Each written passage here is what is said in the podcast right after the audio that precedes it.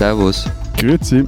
Und hallo, willkommen zur 139. Folge unseres Transalpinen Podcasts mit Lenz Jakobsen, Politikredakteur bei Zeit Online in Berlin. Matthias Daum, Leiter der Schweizer Ausgabe der Zeit in Zürich. Und Florian Gasser, stellvertretender Leiter der Österreichseiten der Zeit in Innsbruck. So, eigentlich wollten wir diese Woche ja endlich vorspielen, warum wir Sie, liebe Hörer und euch, liebe Hörer, in den letzten Wochen gebeten haben, nämlich die Lockdown-Erfahrungen der vergangenen Wochen. Das schieben wir jetzt, äh, Entschuldigung dafür, leider doch nochmal eine Woche, weil wir uns entschieden haben, dass wir diese Woche unbedingt übers Impfen reden müssen. Das ist so akut geworden in all unseren Ländern und es geht jetzt so schnell in den Vorbereitungen, dass wir diese Woche darüber sprechen, übers Impfen und äh, in Österreich auch noch übers Testen. Und wir erzählen die spektakuläre Geschichte des Familienclans der Swarovskis, die irgendwo zwischen der Schweiz und Österreich sich völlig zerstritten haben. Wieso kommt mir jetzt beim Impfen ein Stones-Lied in den Sinn? Welches denn? I'm sitting in my basement room with a needle and a spoon. Aber irgendwie. Ja, da ging es bestimmt ums Impfen. Schicken Sie uns Ihre Anmerkungen zu alpen.zeit.de. Gut, aber bevor wir jetzt singen, noch ein Werbespot. Und zwar erscheint diese Woche wieder eine Ausgabe von Zeit Alpen gedruckt in Österreich und der Schweiz. Dort finden Sie diese Ausgabe also an jedem besser ausgestatteten Kiosk. Und für unsere Hörerinnen und Hörer in Deutschland eine gute Nachricht, Sie können diese Ausgabe auch lesen. Einfach digital, sieht aber auch sehr toll aus und ist empfehlenswert. Ich möchte da noch auf eine Sache Wert legen, nämlich also ich möchte es unbedingt erwähnen, ich habe es geschafft, in dieser Ausgabe Karl den Großen unterzubringen. In dieser großen transalpinen Kooperation steht Karl der Große drinnen. Es ist eigentlich mein größter Erfolg in diesem Jahr. Ich frage dich jetzt nicht wieso, weil wir sonst dreiviertel Stunde historische Exkurse anhören müssen. Aber ich will trotzdem noch kurz betonen, es musste dafür ein Schweizer Kloster herhalten. Ja, wobei im Jahr 800 war halt noch nichts mit der Schweiz. So schön, schön war die Zeit. Lass uns zum ersten Thema kommen, zum Impfen. Wie viel habt ihr denn überhaupt so zur Verfügung, wenn es denn dann äh, bald losgeht? Im Januar ja wahrscheinlich. Wie viele Impfdosen haben eure Länder? Ich glaube 12,8 Millionen, wenn ich richtig gerechnet habe, stand Dienstagmorgen früh. Aber weil bei den meisten Impfstoffen eben zweimal gepiekst werden muss, kann man damit noch nicht alle Schweizerinnen und Schweizer impfen, die für eine Impfung in Frage kommen. Äh, habt ihr da gerade Breaking News verkündet? Ihr habt schon Impfdosen oder die wie? lagen also, alle bei Matthias im Büro. Ja, ja, ja, wir haben natürlich Matthias, auch Matthias hat die im Keller irgendwo. wir haben natürlich erst so diese Verträge und so, aber man muss sagen, dass das Zeugs wird teilweise in der Schweiz produziert. Moderna, die haben sich da äh, für die Produktion ihres Impfstoffs bei Lonza im Wallis ist ein Pharmachemieunternehmen äh, eingekauft. Okay, also wir haben auch Vorverträge, aber die haben ja alle EU-Länder, weil die EU das äh, gemeinsam organisiert. Kurzer Seitenhieb und Verweis an Matthias, das ist ziemlich leibend in so einer Staatengemeinschaft, dass man das gemeinsam machen kann. Österreich kriegt von diesem EU-Kontingent, das da mit Vorverträgen gekauft worden ist, ähm, Gesamtmenge von 2%. Da wären wir dann bei 16,5 Millionen Dosen und also budgetiert sind in Österreich dafür 200 Millionen Euro. In Deutschland sind es, äh, um mal eher die Zahlen zu nehmen, die in den nächsten Wochen wichtig werden, ähm, sind es äh, bis Ende Januar so drei bis fünf Millionen Impfdosen, die schon zur Verfügung stehen werden. Millionen? Bitte? Ah, das sind dann wirklich Dosen, das sind dann nicht, äh, das ist Millionen gesagt und jetzt habe ich gerade äh, gestockt, weil mit drei Millionen Impfdosen ja du nicht mal ein Bundesland impfen kannst. Genau, deswegen habe ich auch dazu gesagt, hättest du zugehört, äh, wir reden vom Januar, also nur im Januar, drei bis fünf Millionen Impfdosen, die es äh, allein von diesem BioNTech, das ist ja ein deutscher Entwickler gewesen, Impfstoff geben wird und bis Ende März sollen es dann zehn Millionen ungefähr sein. Damit kann man immer nur einen Teil impfen und das ist ja das, was das Thema eigentlich so spannend macht, ne? dass wir bei Weitem noch nicht äh, Ende Januar die ganzen Länder durchgeimpft haben werden. Das heißt, es kommt auch darauf an, in welcher Reihenfolge man impft. Das heißt, man braucht eine Art Impfstrategie. Auch die Frage, wie man diese Dinge, die ja sehr stark gekühlt werden müssen, äh, diese Impfstoffe, wie man die überhaupt in die Adern der Leute kriegt letztlich. Ja? Als ich das Thema vor vier bis fünf Wochen mal äh, vorgeschlagen habe, hast du, Florian, nur so gesagt, oh, interessiert hier irgendwie noch keinen da habe ich mir schon gedacht, da seid ihr aber ganz schön spät dran. Äh, da war in Deutschland die Debatte schon lange losgegangen. Ist das mittlerweile anders? Äh, redet ihr mittlerweile auch mal über Impfstrategien? Hm, also ich, ich habe damals gesagt, ist, dass es noch keinen Impfplan gibt und den gibt es mittlerweile. Am 24. November ist es im Ministerrat besprochen worden. Aber die Diskussion ums Impfen wird tatsächlich ein bisschen überlagert. Jetzt vor allem von den Corona-Massentests, ähm, die seit vergangener Woche laufen. Darüber darf ich hier nicht sprechen, wurde mir von Lenz öfter schon mal gesagt. Aber die, die waren halt wirklich der heiße Scheiß. Florian hat halt in der Vorbereitung dieser Sendung chronisch Testen und Impfen verwechselt, als wäre es irgendwie das Gleiche. Als wäre rauszufinden, ob man eine Krankheit hat, das Gleiche wie ähm, Naja, zu verhindern. Nein, Das aber ist die kurzsche Message Control, die da voll durchschlägt bei Florian. die ist voll, die ist äh, voll bei mir ein, eingetrichtert, ja. Nein, aber jetzt ernsthaft, also eben diese Corona-Massentests, die überlagern diese ganze Impfdiskussion derzeit bei uns. Ist wahrscheinlich nächste Woche dann wieder anders, aber derzeit ist es so. Hm, Okay, äh, sag uns doch mal kurz, was diese Corona-Massentests sind, lieber Florian. Das interessiert mich sehr.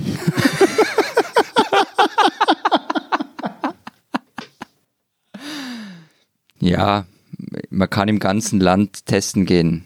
Ähm, Macht aber ist, keiner.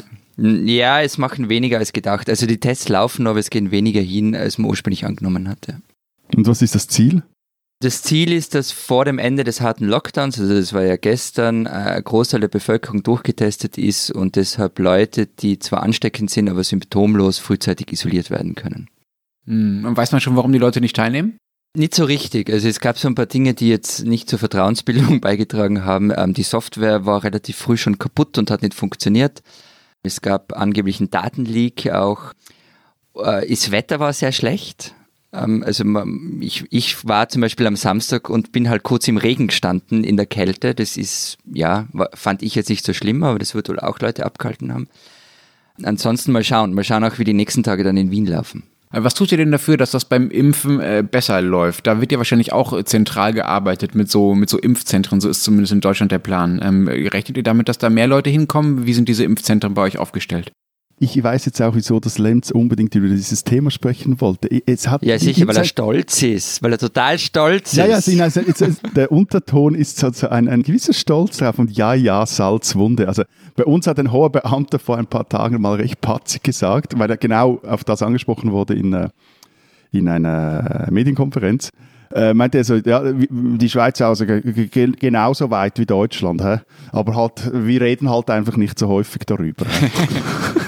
Weil ihr für eure Bescheidenheit bekannt seid, ja. Genau, und, ich, und äh, mit, mit dem zweiten Teil hat er wohl recht, aber ehrlich gesagt, beim ersten Teil bin ich mir da nicht so sicher. Also wenn ich dann das aktuelle Pandemie-Management in der Schweiz denke, ähm, na, und vor allem das Impfen übernehmen jetzt auch hier die Kantone. Und wie ihr wisst, sind die Kantone nicht gerade bekannt dafür, dass sie in äh, Die haben sich ausgezeichnet, oder? In den vergangenen ja, Monaten. ausgezeichnet, Ja, ja. ausgezeichnet in diesen Monaten. Weitsichtig, weitsichtigste Politik betrieben und auch äh, durchsetzungsstark und äh, führungsstark. Und, nein, also es gibt auch Pläne, irgendwie eben Impfzentren in Turnhallen einzurichten, Zivilschutzanlagen, Spitäler oder auch extra noch Testzentren aufzubauen. Natürlich auch Arztpraxen, Apotheken etc. Aber wenn man da wirklich so in die einzelnen Kantone reinschaut, also ich glaube, in den großen städtischen wird das weniger ein Problem sein. Aber vor allem in den ländlichen haben die teilweise noch keinen Plan, wie sie da die Leute äh, impfen wollen. Und vor allem ein, auch da wiederum ein Riesenproblem. Irgendwer muss ja diese Nadel mir ja auch noch irgendwie reinpieksen. Und äh, auch wenn das irgendeine Medizinstudentin ist im zweiten Semester von mir aus, aber du brauchst diese Leute. Und zurzeit glaube ich, wirklich auch das ein Problem, dass man einfach nicht weiß, wo diese Leute hernehmen. Das finde ich übrigens, äh, wenn ich noch mal kurz über den Massentest sprechen darf, das fand ich beeindruckend, ähm, in wie kurzer Zeit man wirklich hunderte, tausende Leute gefunden hat, ähm, großteils Freiwillige, die das gemacht haben, die auch den Abstrich genommen haben und so weiter. Also das könnte man sagen, war so ein bisschen ein Testlauf auch dann fürs Impfen. Bei uns wird sich das Wo allerdings von Ort zu Ort unterscheiden. Also es wird in den Altersheimen durchs Betreuungspersonal, aber auch durch mobile Impfteams passieren. Schulärzte sollen es machen, niedergelassene Ärzte, öffentliche Impfstellen in Gemeinden und so weiter. Es gab da auch, wenn man so will, so ein bisschen einen Testlauf in Wien bei der diesjährigen Grippeimpfung. Die wurde auch sehr dezentral gemacht und da gab es sogar eine Impf-BIM. Also Impfen in der Straßenbahn. BIM. BIM ist die Straßenbahn in Wien. Und ähm, das fand ich eine super Idee. Weißt du, langsam kommt mir das so vor, wie gibt es bei euch auch so Leute von Hilfswerken oder anderen NGOs, die einem so abfangen an, also jetzt natürlich nicht während Corona-Zeit, aber sonst so auf öffentlichen Plätzen und irgendwie wollen, dass du dann für was spendest. Wird denn das so sein, du kommst dann irgendwo aus der Bahn oder aus der Tram und überall kommt dann so, ja, sind sie schon geimpft, sind sie schon geimpft, sind sie schon geimpft? Aber das war ja in der Straßenbahn, nicht aus, du hast nicht aussteigen müssen. Das Ah, okay. Ja, ja, ja okay, gut, gut, gut. Da sitzt du in einer normalen Straßenbahn, dann kommen sie so, Nein, es war eine Impfbim, meine eigene. ah, okay. Also wie so ein Entsorgungstram, einfach ein Impftram. Ja. Ich glaube, ihr habt auch ein völlig falsches Bild, äh, Matthias, äh, dass einem der Impfstoff quasi nachgetragen oder nachgejagt wird und man irgendwie, wenn man nicht aufpasst, hat man schon eine Nadel in, im Arm. Also so ist es ja nicht, ganz im Gegenteil. Es wird ja eher darum gehen, wer den schon wann bekommen darf. Also weil der Impfstoff eben nicht reicht, das habe ich ja gerade schon beschrieben, wird es darum gehen, äh, welche Gruppen zuerst dran sind. Steht das bei euch schon fest, wer zuerst in den Genuss dieses Impfstoffs kommt? Ja. Los geht's jetzt im Januar. Ja, also bei uns soll es auch im, im Jänner losgehen. Und in der ersten Phase Jänner, sind, sollen Personen über 65 in Alten- und Pflegeheimen geimpft werden, ähm, das Pflegepersonal, Hochrisikogruppen mit definierten Vorerkrankungen und Pflege- und Gesundheitspersonal in Krankenanstalten, Ordinationen, Rettungsorganisationen und Leute in sozialen Diensten. Zweite Phase Februar, März, April, alle Menschen über 65, alle mit einem sogenannten Systemrisiko, also das sind Leute, die in Bereichen Sicherheit, Justiz, Schule, Bildungseinrichtung, kritische Infrastruktur und so weiter arbeiten und ab zweitem Quartal will man dann damit anfangen, alle zu impfen. Alle, die es wollen. Ich zähle jetzt nicht alles, äh, jede Berufsgruppe auf bei uns. Ähm, also einfach unterm Strich, bis im Sommer sollen in der Schweiz 6 Millionen Menschen geimpft werden. Land hat etwas über 8 Millionen Einwohner. So. Was heißt, da sollen 6 Millionen geimpft werden? Die müssen ja auch geimpft werden wollen, oder? Eine Impfpflicht gibt es ja wahrscheinlich nicht. Genau, aber da können wir vielleicht jetzt später noch drüber. Aber das ist so der Plan. Also wenn quasi, wenn du den Bund fragst, wie viele sollen es denn sein? Das ist das Ziel. Mhm. Genau, Ziel. Also ihr habt das jetzt so nonchalant erzählt, äh, dass bei euch die Impfreihenfolge schon feststeht. Bei uns in Deutschland gab es darum ehrlich gesagt relatives Gerangel. Es gab zwar schon Anfang November eine Empfehlung von der Ständigen Impfkommission und anderen wichtigen Gremien, dem Deutschen Ethikrat beispielsweise auch. Aber das war noch sehr allgemein und äh, das wurde jetzt erst gestern konkretisiert und es geht in die ähnliche Richtung wie bei euch. Also zuerst diejenigen, die in den Pflegeheimen sitzen. Aber das ist tatsächlich ein ziemliches Gerangel gewesen und es gibt bei diesem Verfahren darum, wie man festlegt, wer eigentlich zuerst geimpft wird, gibt es eine Sache, Matthias, die ist jetzt vielleicht etwas nerdig, dass ich darauf zu sprechen komme, aber da gibt es echt was, das bei euch deutlich besser läuft als bei uns. Ja, jetzt bin ich gespannt. Und zwar, dass bei euch das Parlament ähm, so selbstbewusst war, die Impfreihenfolge offenbar per Gesetz zumindest grob selbst festzulegen und das nicht der Regierung zu überlassen. Das ist nämlich hier so. Hier macht das äh, die Regierung einfach ganz alleine und das finde ich krass, weil es ja da um Grundrechtseingriffe geht und ich finde, da sollte schon die Volksvertretung drüber entscheiden. Gut, okay. Mag sein, völlig bei dir, aber einfach dieses Parlament wird jetzt hier in diesem Podcast sicher nicht gelobt. Oh, schade. Auch, auch nicht von dir, lieber Lenz. Auch nicht von dir. Also ich meine, ihr habt das ja vielleicht mitbekommen. Wer hat es nicht mitbekommen, wie sich diese wohlstandsverwahrlosten Parlamentarier verhalten haben, als ein neuer Ratspräsident im Ständerat gewählt wurde? Habt ihr das mitbekommen? Oder als Finanzminister Uli Maurer, ja. wir machen Güterabwägung, da sterben halt ein paar Tausend, äh, seinen 70. Geburtstag im Parlament feierte? Die haben irgendwie so alle gemeinsam ohne Maske im Saal Happy Birthday gesungen, oder? Ja, sie haben jetzt also, die haben im Saal, jetzt im, im Nationalratssaal haben sie also Plexiglas-Kapäusen. Da musst du dahinter, glaube ich, keine Maske tragen. So. Auf jeden Fall ohne Maske teilweise. Und sie stehen dann noch auf. Also sie sputtern dann über diese Plexiglasscheiben rein, wenn der Typ 70 wird und nicht nur noch so Ballone. Und, und als Alex Kupprecht im Ständerat zum Präsident gewählt wurde, dann hat er noch eine Blaskapelle eingeladen, die ihm dann Ständchen gespielt hat. Nein, ernsthaft, also es ist so, ich meine, die, die, die Schweiz, Dürmer meinte mal, die Schweiz ist ein Gefängnis. Die Schweiz ist ein Irrenhaus. Also das, äh, von dem her, dieses Parlament wird nicht gelobt. Das Irre fand ich halt, dass ihr da offenbar kurz danach genau das, nämlich das Singen, einfach mal für den Rest des Landes verboten habt. Es ist völlig absurd. Es ist völlig absurd. Ich meine, nein, ohne Scheiß. Irgendwie in Kindergärten in der Stadt Zürich wird jetzt nur noch, vor allem so draußen gesungen, wurde eine Zeit lang nicht gesungen. In Kindergärten. Ich meine, aber jetzt gibt es auch ein Singverbot oder ein, ein, Gebot, nicht zu singen, äh, das vom Bundesrat erlassen wurde. Man soll unter dem Baum bitte nicht singen oder nur in der engsten Familie etc. Und bitte auch nicht draußen und etc. pp. Alles sinnvoll. Aber was haben diese Typen und Typinnen nichts Besseres zu tun, als ihrem 70-jährigen Finanzminister ein Ständchen zu bringen? Und eine Blaskapelle. Ich meine, nicht ein Streichorchester, eine Blaskapelle. Also, ja, ich finde es gerade ein bisschen schade, dass wir keine Fernsehsendung haben, weil das Gesicht und die weit aufgerissenen Augen und die Gestik von Matthias während seinem Rant jetzt, das war echt sehenswert. Nein, ernsthaft. Nein, äh, wirklich. Also es ist so, ja, auf jeden Fall, dass sich jetzt um Corona-Micromanagement kümmern, so, sei es drum. Die spinnen, die Schweizer. Die spinnen definitiv. Ich habe es gerade schon angesprochen, Matthias Florian. Ähm, das eine ist ja, was die Regierungen sich wünschen, äh, wie viele Leute bis wann geimpft sein werden. Äh, die Regel ist ja, dass 60 bis 80 Prozent der Bevölkerung geimpft sein müssen, ähm, damit man eine Herdenimmunität erreicht, also äh, Corona sich nicht mehr von selbst einfach weiter verbreiten kann. Weiß man denn, wie viele in Österreich und der Schweiz überhaupt bereit sind, sich impfen zu lassen? Es gibt Umfragen, wobei mir auf die nicht verlassen wird. Vor den Massentests gab es nämlich auch Umfragen. Da hieß es, mehr als die Hälfte würden hingehen oder könnten sich vorstellen, hinzugehen. Es schaut nicht danach aus, dass sich das nur ausgehen wird. Soziale Erwünschtheit, ne? weil man glaubt, ja, dass von einem erwartet wird, dass man hingeht. Genau, normalerweise kann man das ja relativ gut rausrechnen aus so Umfragen, aber offenbar hat das ja nicht geklappt. Jetzt sagen Umfragen auch, dass etwas mehr als die Hälfte sich impfen lassen will, aber eben, wie viel es aussagt, keine Ahnung.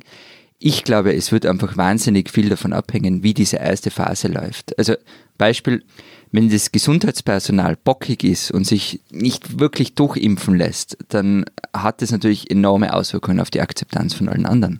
Wurde bei euch denn eine Impfpflicht erwogen, also dass man die Leute einfach zwingt? Na, gibt es auch nicht in Österreich. Also es gibt für nichts eine generelle Impfpflicht. Es wird auch immer wieder darauf verwiesen, es wird keine Impfpflicht kommen. Und was schon sein kann, ist, dass der Arbeitgeber bestimmte Impfungen fordern kann. Also das war auch bei mir mal so, beim Zivildienst zum Beispiel da musste ich Hepatitis und keine Ahnung was alles impfen und das wurde aber dann von dem Unternehmen bezahlt. Also von offizieller Seite her gibt es bei uns auch nicht, aber die Idee wurde zum Beispiel von Roche-Chef Christoph Franz mal in den Raum geworfen. Ich halte das ja aber für den vermutlich blödsten Blödsinn, wenn man so hohe Ziele hat, wie in der Schweiz zum Beispiel sechs Millionen Menschen geimpft zu haben im Sommer. Hm, weil du Pflichten und Verbote generell in deiner Schweizer Seele so schwer erträgst? Du wolltest jetzt sagen, weil ich auf Eigenverantwortung setze, touché. Funktioniert ja hier super. Nein, weil einfach die, die Erfahrung mit anderen Impfungen zeigt, dass eine Impfpflicht tendenziell eher noch zu einer niedrigen Durchimpfrate führt. Also weil die Frage halt dadurch ideologisiert wird. Wir haben da ja auch schon mal drüber gesprochen. Es gibt ja auch da Beispiele von Italien, glaube ich, die teilweise eine Impfpflicht haben, wenn ich das richtig im Kopf habe. Also noch mehr ideologisierte Diskussion ist ja wohl das Letzte, was man zurzeit braucht diesbezüglich. Und was halt auch ist, also dass, dass die Impfskeptiker für einmal ja nicht völlig Unrecht haben. Man weiß wirklich noch tendenziell wenig, was die Impfungen jetzt nicht für kurzfristige Folgen haben, aber halt für mittel- oder längerfristige Folgen. Wobei, Achtung, jetzt hier konjunktiv, wenn man gleichzeitig sich etwas einliest in die Materie, sieht es ja doch danach aus, als seien diese ganzen Impfstoffe sehr sicher auch diese neuen Methoden, mit denen die gemacht wurden, gibt es da verschiedene. Also von dem her ich glaube, das Ziel muss sein, das möglichst zu entemotionalisieren und entideologisieren. Das stimmt, aber dazu gehört ja, glaube ich, auch mit den Unannehmlichkeiten, die es zumindest auch geben kann, äh, offen umzugehen. Ich habe Anfang der Woche mit einer Expertin für Gesundheitsrecht und Impfstrategien tatsächlich äh, gesprochen, die gesagt hat, es wäre jetzt eigentlich an der höchsten Zeit, offensiv über die möglichen Nebenwirkungen dieser Impfung zu reden. Also, dass man zum Beispiel Kopfschmerzen haben kann oder man einen Tag mit Fieber flach liegt danach. Das ist ja nichts Ungewöhnliches für Impfungen. Die Gefahr wäre halt, sagte sie, dass die Leute das erst erfahren, wenn sie schon am Schalter äh, in unseren äh, IKEA-artigen Impfzentren stehen und sich dieses Ding irgendwie äh, gerade schon halb in den Arm jagen lassen und dann noch jemand sagt, übrigens kann sein, dass du morgen flach liegst. So, das wäre halt das, sagt sie, was am ehesten dafür sorgen würde, dass äh, sich nicht so viele Leute impfen lassen würden, wie es das Ziel ist. Ja, aber erstens, meine, Nebenwirkungen, wir wissen ja noch nicht, es gibt noch keine Impfung, kein Impfstoff, wir wissen also noch nicht wirklich was über Nebenwirkungen. Ich halte es auch irgendwie für ein bisschen paternalistisch, ähm, da jetzt, ja, aber wir müssen da schon alle erreichen und da müssen wir euch sagen, es gibt Nebenwirkungen beim Impfen, die gibt es immer bei jeder Impfung. Impfungen gibt es in der seit gestern dass wir jetzt alles danach ausrichten, dass wir auch noch den letzten Impfgegner erreichen, halte ich auch für Stuss. Nicht die letzte, aber Aufklärungskampagnen, also ist doch normal in solchen Fragen. Ja, eh, das ist normal. Das finde ich ja wichtig, dass man das jetzt macht. Aber es wird einfach immer vermeintlich rationale Menschen geben, die sich weigern, sich gegen Masern und Kinderlähmung und ja auch Corona impfen zu lassen. Das ist asozial, da haben wir schon mal drüber geredet, aber es ist halt einfach so. Es werden sich Menschen weigern. Und jetzt irgendwie dazu tun, wie können wir da alle erreichen und alle mitmachen? Ja, lass uns offen über alles sprechen, aber mit Grenzen. Ich glaube, äh, Florian hat heute Lust auf Streit. Niemand ja. hat alle gesagt, aber gerne, wenn du dir das so ausdenken willst, dann viel Spaß mit deiner Strohpuppe. Also sorry, und ich, also ich bin da völlig Team Lenz. Also ne, ich finde, man muss dann möglichst eine offene Diskussion irgendwie das Zeugs ansprechen. Und klar, die eine Handvoll Verwirrte, die wirst du nie erreichen. Aber ich meine, in der Schweiz, was ja ist, es gäbe die Möglichkeit, eine Impfpflicht zu erlassen. Also das äh, Epidemiengesetz lässt das zu und sieht das vor. aber nur, wenn eine große gesundheitliche Gefährdung vorliegt. Und eine Staatsrechtlerin meinte da kürzlich dazu, also bei Covid-19 sei ein Obligatorium oder ein Zwang für alle, Zitat, definitiv nicht möglich. Also das heißt, Corona reicht nicht aus, um nach eurer Definition eine große gesundheitliche Gefährdung zu sein. Ja, weil es vermutlich eher eine große Gefährdung für das ganze Gesundheitssystem okay. ist und für eine gewisse Gruppe. Also die Data weiß ich jetzt nicht, aber ich glaube, da sind dann eher Krankheiten wie ein, ein äh, Ebola-Ausbruch im Kanton Schwyz gemeint. So, das, äh okay. Man muss ja auch nochmal unterscheiden. Also ähm, du hast ja das Stichwort Masern gerade schon genannt, Florian es gibt ja je nach Krankheit unterschiedliche Raten, äh, zu denen die Bevölkerung durchgeimpft sein muss, damit es eine Immunität gibt. Das hat da was damit zu tun, wie leicht sich die Krankheit verbreitet und ähnliche Dinge. Bei Masern liegt die bei 95 Prozent, glaube ich. Und bei Corona liegt sie halt viel, viel, viel, viel niedriger. Und wenn nur ein geringerer Teil der Bevölkerung geimpft sein muss, dann braucht man natürlich auch eher keine Impfpflicht, ja, weil äh, man darauf setzen kann, dass man diesen Wert schon so erreicht. Bei Masern hat man ihn eben nicht so erreicht. Deswegen gibt es in Deutschland so eine Art Masernimpfpflicht mittlerweile, ähm, die dafür sorgt, dass Leute, die äh, ihre Kinder nicht gegen Masern impfen lassen, diese nicht mehr in äh, öffentliche Kitas schicken können und auch nicht in Schulen. Ähm, beziehungsweise dann Bußgeld zahlen müssen, wenn sie in Schulen gehen. Und da kommen wir schon zu so Ungleichbehandlungsfragen. Ne? Also was passiert eigentlich mit denen, die geimpft sind im Vergleich zu denen, die nicht geimpft sind. Es wird ja eine längere, relativ lange Phase geben, in der noch nicht alle geimpft sein werden. Und es wird danach auch immer noch eine Phase geben, in der es Menschen gibt, die sich überhaupt gar nicht impfen lassen wollen. Dürfen die unterschiedlich behandelt werden bei euch? Also klar ist da noch überhaupt nichts. Ich kann mir ehrlich gesagt jetzt auch nur sehr schwer vorstellen, dass da der Staat offizielle Vorgaben macht, also das irgendwie in, in, in Paragraphen gießt zumindest so ganz allgemein, es sieht dann etwas anders aus bei vielleicht gewissen Berufsgruppen, also denkt da vor allem auch an die Pflege etc., aber vor allem halt auch bei Privaten. Also ich glaube eben, dass zum Beispiel Liebäugeln Touristiker oder Veranstalter bereits heute damit, dass sie dann nur noch Leute reinlassen in die Gondeln oder in die Säle, die einen Impfpass haben. Das wird vermutlich wie ein riesen Drama werden, aber eigentlich finde ich das durchaus vernünftig solange halt einfach die Impfung für alle Bürger gratis ist und solange es medizinisch begründete Ausnahmeregelungen gibt. Und ich finde es auch für gewisse Berufsgruppen richtig, dass man von Arbeitgeberseite her da, äh, von denen fordert, dass sie sich impfen lassen. Ich bin da bei Matthias, ich denke, es, es, es würde vor allem ziemlich egal sein, ob der Staat Vorschriften macht oder nicht. Es wird in vielen Bereichen einfach der Druck sehr hoch sein, sich impfen zu lassen. Also eben in Unternehmen, im sozialen Umfeld und so weiter weil du von Touristikern gesprochen hast, Matthias, das ist ja nicht mehr abstrakt, ähm, sondern das äh, es ja schon. Also die Fluglinie Qantas hat das schon ausgesprochen. Ohne Impfnachweis kommt uns keiner an Bord. Hm, das ist, glaube ich, die eine Ebene, was machen eigentlich private Unternehmen und auch, wie verhält man sich privat gegenüber Geimpften und Ungeimpften. Natürlich kann man sagen, wenn man selber geimpft ist und all, äh, alle Freunde auch, macht man wieder große Partys und die Ungeimpften lädt man halt nicht ein. Das ist natürlich etwas, was auch der individuellen Freiheit überlassen ist. Aber da, was die staatlichen Regeln angeht, also ihr habt gesagt, der Staat wird da nichts vorschreiben, ja, kann sein. Aber was der Staat ja durchaus machen kann und was ich auch für vernünftig halten würde, wäre, dass er ein paar der Corona-Beschränkungen, die es ja wahrscheinlich auch im Frühjahr noch geben wird, einfach für die Geimpften vielleicht zurücknimmt. Zum Beispiel macht es keinen Sinn, wenn ich als Geimpfter Kontaktperson eines Corona-Erkrankten war, Kontaktperson ersten Grades, mich noch in Quarantäne zu schicken, wie es momentan üblich ist. Also die ganz, ganz strengen, mm, ganz, ganz strengen mm, Corona-Regelungen. Ah, jetzt kommen wir, glaube ich, Lenz, Lenz, du machst da am Ende der Sendung eine Riesenkiste auf. Wieso, was ist denn daran eine Riesenkiste? Nein, die Frage ist ja noch nicht ganz klar, ob dieser Impfstoff nur mich schützt, also diese Impfstoffe nur mich schützt oder ob sie auch dazu beitragen, dass ich niemand anderen mehr anstecken kann. Also wenn du dann irgendwie in den blöden Rang reinkommst und gleichzeitig trotzdem noch also dass du das Virus nicht mehr weiter verbreiten kannst, obwohl du geschützt bist. Ich glaube, da sind auch noch gewisse Fragen offen. Und wenn du sagst, ja, dass man es lockern kann, etc., also ich glaube mal, bis im nächsten Sommer werden wir uns trotz Impfung etc. daran gewöhnen müssen, dass es immer noch für vermutlich viele oder alle diese Auflagen gibt, aber halt äh, das Ganze auch etwas äh, relaxter sein kann, wenn man selber nicht das Gefühl hat, äh, es könnte einen bei jedem Niesen an der Supermarktkasse erwischen. Werdet ihr euch denn selbst impfen lassen? Ja, klar. Lassen wir auch Blut von Reptiloiden spritzen von dem her. Also ich auch, wenn es zugla ordentlich zugelassen ist, ja. Du? Ich auch, auf jeden Fall. Ich hoffe, dass ich irgendwann im Sommer dann dran bin. Mal schauen, wer von uns als erstes an den Stoff kommt.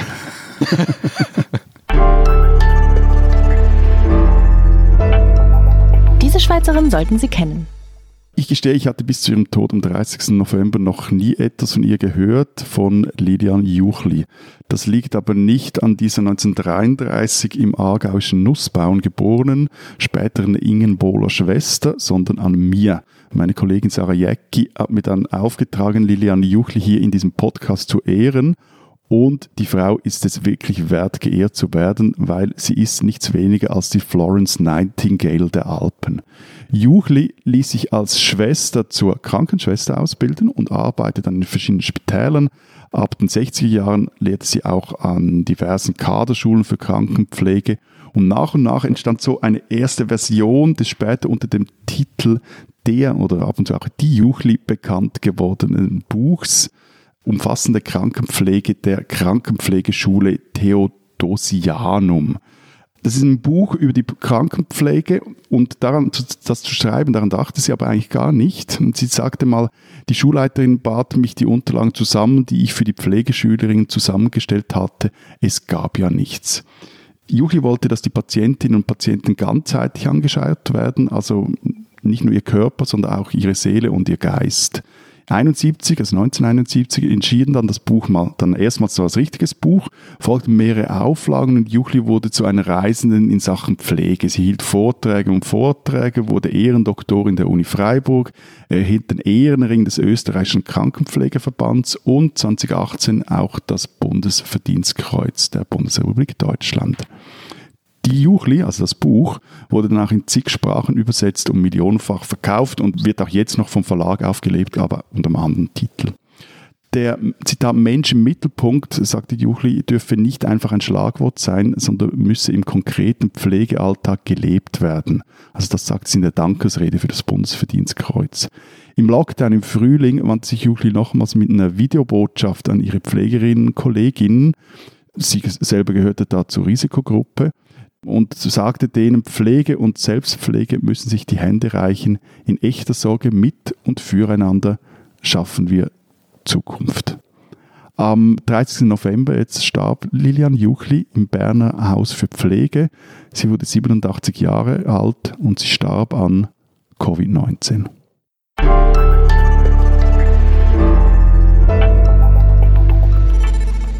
Unser zweites Thema. Eigentlich wart ihr beide mir ja bislang nicht gerade als äh, Bling-Bling-Experten äh, bekannt und jetzt kommt ihr damit um die Ecke. Also Florian trägt ja heimlich Grills. Äh, also ich halte mich ja für einen außerordentlichen Bling-Bling-Experten, aber was der Grills ist, weiß ich trotzdem nicht. Das sind so diese kristallgeschmückten, also so silbernen, goldenen oder eben auch kristallgeschmückten Zahnprothesen, die du über den Zähnen trägst. Ah, die schönen Sachen, okay. Du bist einfach ein schlechter Rapper. Und woher kennst ausgerechnet du dieses Zeug, Matthias? Also, Internet bildet, Internet bildet. Aber nein, ich glaube ernst, also Swarovski, darum geht es ja um diese Firma. Swarovski ist vermutlich die Firma, die Florian und mich am engsten verbindet. Der Schweizer Hauptsitz, der ist in Männedorf und ich bin da in der Nachbargemeinde aufgewachsen. Und Wattens, wo die Firma gegründet wurde, liegt bei Innsbruck. Ich kenne Swarovski ja ehrlich gesagt äh, nur sehr, sehr locker. Ich habe nur eine sehr, sehr lockere Verbindung zu diesem Laden, wenn überhaupt.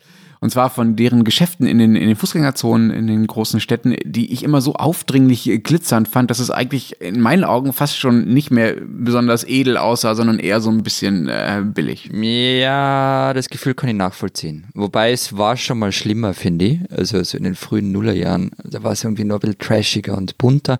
Ich finde, die Shops machen mittlerweile schon was her, vor allem also die, die wirklich großen Stores, ähm, die man echt überall auf der Welt sieht. Also ich kann ja in Karland fahren ohne dass da nicht irgendwo ein Swarovski-Shop herumsteht und mich an die Heimat erinnert. Und, das klingt jetzt pathetisch, aber Swarovski ist irgendwie so, so ein Stück Heimat. Das geht dir wahrscheinlich so, Lenz, wenn du ein Auto irgendwo siehst.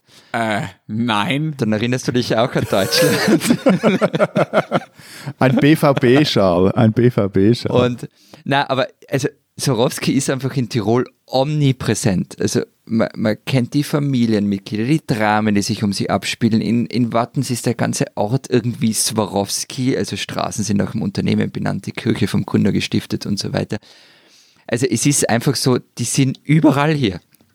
Und man kommt ihnen nicht aus. Das ist ja schön für Wattens, aber äh, warum habt ihr jetzt auch noch angefangen, euch damit zu beschäftigen? Also vielleicht müssen wir jetzt mal noch kurz sagen, dass wir darüber auch eine große Geschichte in der anfangs erwähnten Ausgabe von Zeit Alpen geschrieben haben.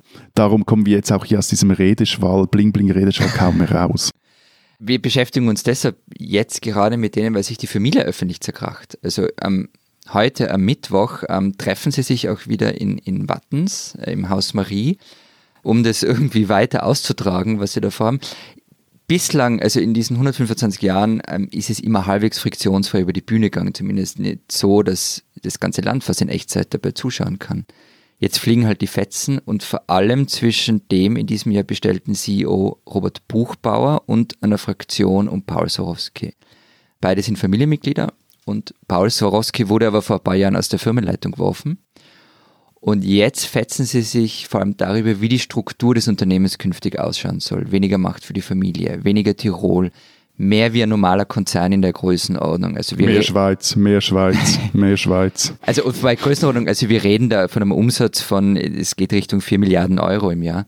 Und das will alles Buchbauer, aber das geht halt nur mit schmerzhaften Einschnitten. Also zum Beispiel mit ziemlich viel Kündigungen. Also wir reden da von 6000 Arbeitsplätzen, die insgesamt wegfallen. Aber warum geht es dem Unternehmen schlecht? Corona hat ihnen vor allem aufgezeigt, dass diese Shops das sind, die den Umsatz bringen. Die waren aber heuer zu und alle anderen Geschäftsbereiche schwächeln eher. Und also zum Beispiel nur bei diesen Kristallwaren, also da reden wir jetzt von, von, von den Kristallkomponenten, ähm, die auf Kleidern sind und auf Schmuck, ähm, da wird der Umsatz um ein Drittel sinken. Und es ist bei 2,7 Milliarden nur für den Bereich ein ziemlicher Batzen. Und die Lösung ist, dass man äh, Leute rausschmeißt. Das äh, kann ich nachvollziehen aus sozusagen ökonomischer, unternehmerischer Sicht, aber das ist ja noch nicht eine Strategie. Also die, also äh, die Strategie oder Teil der Strategie ist, aus dem äh, Massenmarkt auszusteigen. Also das können chinesische Hersteller einfach besser und billiger. Und trotzdem hat sich Swarovski fast zwei Jahrzehnte lang an diesem ja, beinahe ruinösen äh, Rennen um den billigsten Preis äh, beteiligt. Und die, die konnten da aber nur verlieren. Und jetzt will man mehr ins Luxussegment rein, weil, weil die Firma ist zurzeit eben nicht wirklich billig, aber auch nicht richtig teuer, von dem ist es zwischen Stuhl und Bank. Dann gleichzeitig geht es aber auch um eine völlig andere Führungsstruktur. Also ich meine, also derzeit ist es so, dass man fast für alles eine, eine Entscheidung der Gesellschafterversammlung braucht.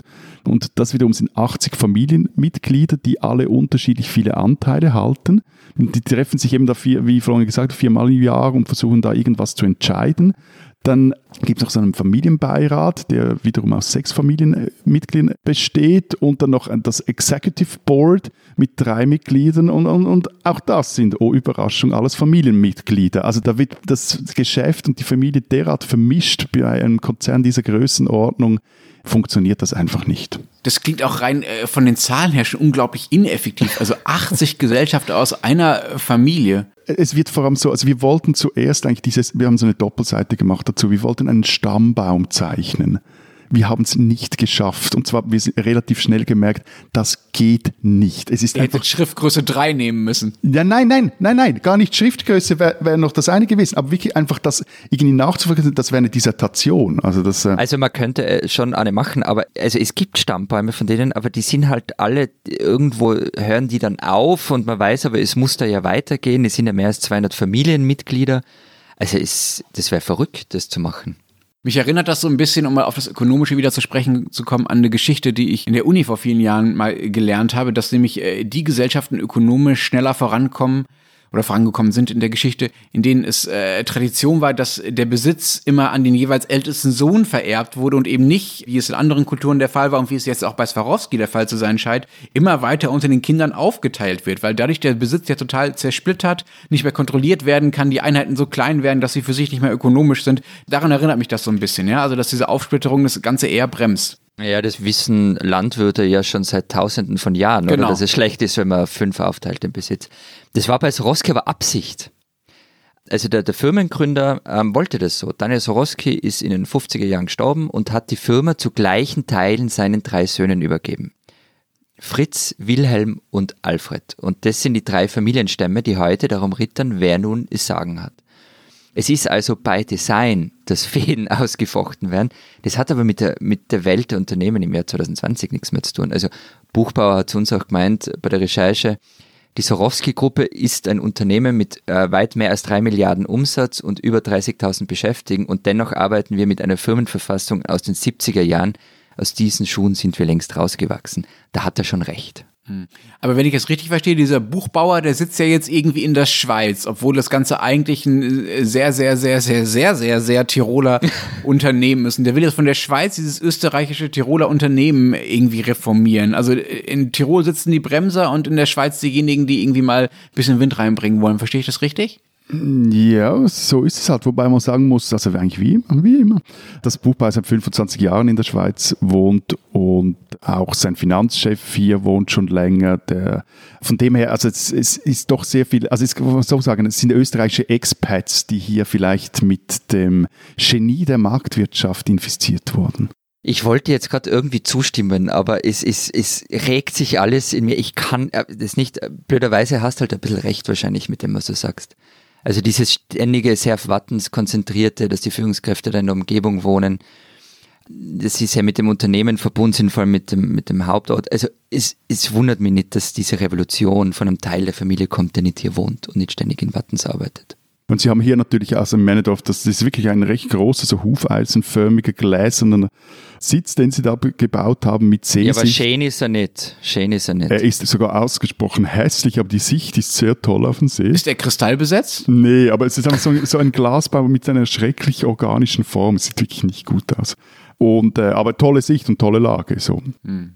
Wie stark sind denn Familienunternehmen bei euch äh, sonst so? Ist das, äh, sagen wir, die normale Form des Wirtschaftens oder ist das meiste dann doch mittlerweile Aktiengesellschaften, die auch mit Aktien, die auch gehandelt werden? Ähm, also das ganze Land ist durchzogen eigentlich von Familienunternehmen. Also wenn man zum Beispiel, wenn man jetzt ein Personenunternehmen rausrechnet, dann ist ungefähr die Hälfte der Unternehmen in Österreich ein Familienbetrieb. Da wären wir dann bei 171.000 Firmen, Umsatz 430 Milliarden Euro und nicht ganz zwei Millionen Beschäftigte. Ich habe für Deutschland leider keine ganz entsprechenden Zahlen gefunden, weil hier komischerweise die Ein-Personen-Unternehmen offenbar äh, doch mitgerechnet werden. Aber wenn man das tut, also auch jeden einzelnen äh, selbstständigen Lieferfahrer mitrechnet, dann sind 90 Prozent aller Unternehmen äh, solche Einzelunternehmen oder Familienunternehmen und machen immerhin 58 Prozent der Arbeitsplätze aus und stellen 52 Prozent der Wirtschaftsleistung. Also ist es klar, dass Familienunternehmen den größten Teil der deutschen Wirtschaft ausmachen. Aber, aber was sind denn so die großen bei euch? Die großen, äh, der zweitgrößte Familienkonzern der Welt und der größte Europas ist Volkswagen. Der gehört den Familien Piech und ähm, jetzt habe ich tatsächlich den zweiten Namen vergessen. Wen, wen gehört das denn nochmal? Porsche. Und Porsche, genau. Piech und Porsche mhm. gehört das. Die haben immer noch, glaube so 51 Prozent an VW ungefähr. Dazu kommen äh, BMW, gehört Klatten und äh, den Quanz. Und Bertelsmann zum Beispiel äh, wird immer noch von der Familie Mohn kontrolliert. Und dann ist da auch noch äh, das Unternehmen und der Herr mit dem Affen. Was ist ein Zoo? Äh, was? Zoo oder was? Äh, was ist das? Genau, die Hagenbecks, der Tierpark, das größte Familienunternehmen Deutschlands. Nein. Ein Versuchslabor mit Rhesusaffen für Corona-Impfstoffe, oder? Ich meine, Wolfgang Grupp, das ist der Chef des Bekleidungsherstellers Trigema. Dieses Unternehmen ist gar nicht so besonders riesig, aber es ist sehr berühmt geworden, weil Herr Grupp lange Zeit in so einem sehr strengen Anzug in einem Werbespot besonders gerne direkt vor der Tagesschau zusammen mit einem sprechenden Affen aufgetreten ist. Und dieser sprechende Affe hat dann zusammen mit Herrn Grupp dafür geworben, dass seine T-Shirts auch weiterhin nur in Deutschland gefertigt werden. Stimmt, da, da, da, mag ich mich sogar auch noch dran erinnern. Aber was sind denn die Unternehmen in, in Österreich, so die, die man noch kennt, so Familien? Ja, also ich muss dazu sagen, Sorowski ist halt in der Form einzigartig, haben wir eh schon geredet, weil die Familie so viel noch mitzureden hat. Das ist ja bei den meisten anderen nicht so. Also da sind im Vorstand auch schon externe Leute. Es gibt haufenweise, also eben Porsche GmbH in Salzburg, XXX Lutz, ähm, wäre es nur sowas. Das ist das Möbelhaus, das jetzt einen ganzen Schweizer Möbelhausmarkt aufkauft, oder? Ja, genau, genau. Also das ist auch ein Familienunternehmen. Selbst der Glücksspielkonzern Novomatic bezeichnet sich selbst ganz gerne als Familienunternehmen. Aber wird da nicht verwechselt so Familie, also La Familia und Familie bei Novomatic? So. ja. Wie ist es denn bei euch in der Schweiz, Matthias? Ich hätte jetzt gedacht, bei euch sind es vor allen Dingen Banken und andere große Finanzunternehmen, äh, die äh, viel der ökonomische Stärke ausmachen. Das sind ja klassischerweise keine Familienunternehmen. Bei den kleinen Banken gibt es schon noch recht viele, die in, in Familienbesitz sind, vor allem bei der Privatbank, bei den großen schon lange nicht mehr. Die gehören meistens irgendwelchen oder teilweise ausländischen äh, Groß- und Größtinvestoren. Also von den börsennotierten Unternehmen äh, sind so die bekanntesten zum Beispiel Schindler, der baut Lifte, oder Givaudan, das ist der äh, weltgrößte Duftproduzent, vor allem aber äh, Roche, also der Pharma-Riese. Und da geht noch immer nichts, wenn äh, die Familien Hoffmann, Öri und Duschmalé nicht wollen. Die besitzen so knapp über 50 Prozent der Aktien, 45 davon in einem Aktionärspool und gut 5% hält Maya Öri, die auch zur Familie gehört, die aber aus dem Aktionärspool vor kurzem ausgestiegen ist. Das ist die Kunstsammlerin. Äh, und äh, alle zusammen sind, also diese Familien sind 18 bis 19 Milliarden Franken schwer. Also da ist ja noch mehr drin als das Roche-Investment. Und die haben es halt, also die Hoffmanns und Öris haben es halt auch etwas gescheiter gemacht als die Swarovskis. Also die versuchen eben mit möglichst einer Stimme zu sprechen. Und sie haben zwar zwei Vertreter im Verwaltungsrat, versuchen da auch jetzt äh, immer wieder die Generationen nachzuziehen. Da ist jetzt kürzlich einer mit, glaube ich, Jahrgang 84 oder 86 jetzt reingewählt worden. Aber operativ führen sie die Firma nicht selber, weil sie davon vermute ich mal einfach oder eingesehen haben, dass sie davon nicht genug verstehen würden. Die spinnen, die Österreicher. Karl-Heinz Grasser begleitet mich fast mein ganzes Erwachsenenleben lang. Er wurde im Jahr 2000 Finanzminister der ersten ÖVP-FPÖ-Regierung. Er war irgendwie der schöne Sidekick von Jörg Haider, hat dann aber seinen Mentor verraten und wechselte zwei Jahre später zur ÖVP. Wolfgang Schüssel wollte ihn dann sogar einmal zu seinem Nachfolger als Parteichef machen, ist aber damit gescheitert. Was Krasser von Anfang an begleitet hat, war so ein bisschen ein Schlawinertum. Er ließ sich eine Homepage von einer Lobbyorganisation finanzieren. Es gab verschiedene Verflechtungen, die nie so ganz klar waren. Und die Vorwürfe haben vor allem nie aufgehört. Sie wurden im Gegenteil immer heftiger und plausibler. Im Jahr 2009 äh, fragte das Wiener Musikerduo Christoph und Lolle in einem Lied, wann muss der Karl-Heinz endlich in Häfen? Gasser selbst sah sich äh, von einer Neidgesellschaft verfolgt. Zu jung, zu schön, zu erfolgreich für dieses Österreich. So hat er sich selber gesehen. Na, vergangene Woche wurden Krasser und seine Kompagnons nach äh, Ermittlungen, die ein Jahrzehnt gedauert haben und einem dreijährigen Prozess zu mehrjährigen Haftstrafen verurteilt. Es geht um die Privatisierung von 60.000 Bundeswohnungen. Krasser soll einem privaten Investor den entscheidenden Tipp über die notwendige Höhe eines Kaufpreises gegeben haben, um an Mitbieter auszustechen. Im Gegensatz dafür gab es 9,6 Millionen Euro für Krasser. Die achtjährige Gefängnis für Krasser sind noch nicht rechtskräftig. Aber was macht Karl-Heinz Krasser nun? Er gibt Interviews in allen Zeitungen, die ihn handsam befragen. Sie lassen ihn seine Unschuldsleihe runterspielen. Er beschimpft die Richterin und sagt Dinge wie Kinderschänder bekommen weniger als ich. Ein Mitverurteilter sagte einem Revolverblatt am Wochenende gar, dieses Urteil erinnere an die dunklen Zeiten des Landes vor mehr als 70 Jahren. Also nein, die Justiz spinnt nicht, aber irgendwie alle anderen schon.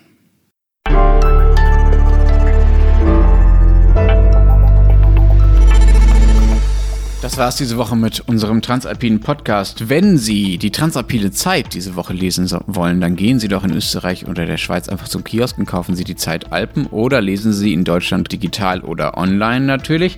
Was haben wir diese Woche alles da reingeschrieben? Erzählt mal.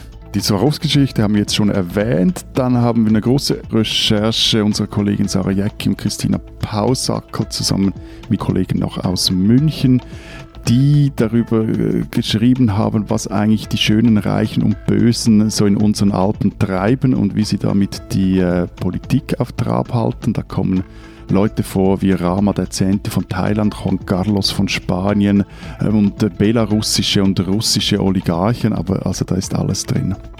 Und wir haben eine polnische Galeristin, die in Susch ein, äh, im Engadin ein wahnsinnig tolles Museum eröffnet hat und die vermutlich reichste Frau Polen ist. Und äh, dann haben wir noch ein, ein mir völlig unbekannter Autor namens Lenz Jakobsen, ähm, hat ein Interview gemacht mit einem äh, Schweizer Ökonomieprofessor zur Frage, wie das eigentlich mit Steuergerechtigkeit ausschaut und warum so viele Superreiche sich in den Alpen tummeln.